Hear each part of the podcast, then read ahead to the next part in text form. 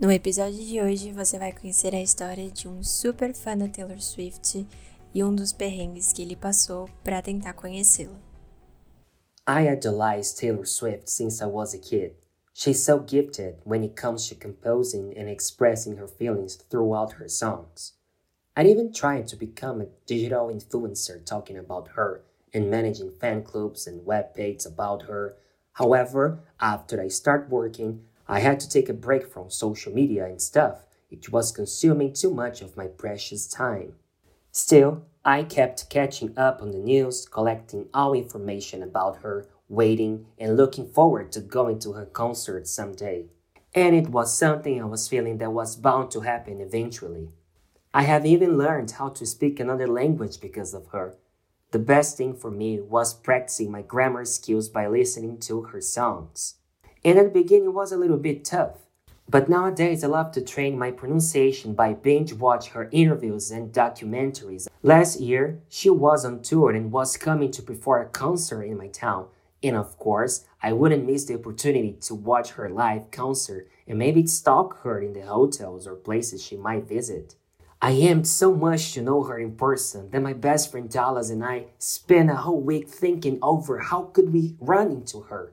I had looked forward to going to see her concert my whole life, but the tickets were sold out in 20 minutes.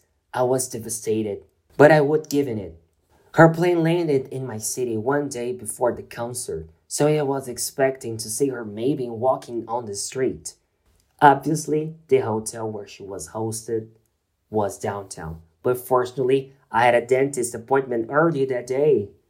So my friend would drive us there, and after my checkup, we would spend some time in front of the hotel waiting for her to wave us to us. Nevertheless, I had a serious problem with my teeth, so I needed to have an anesthetic to not feel pain while the dentist fixed my tooth. When we got there, I was feeling so dizzy that my memories were still kind of a blurry.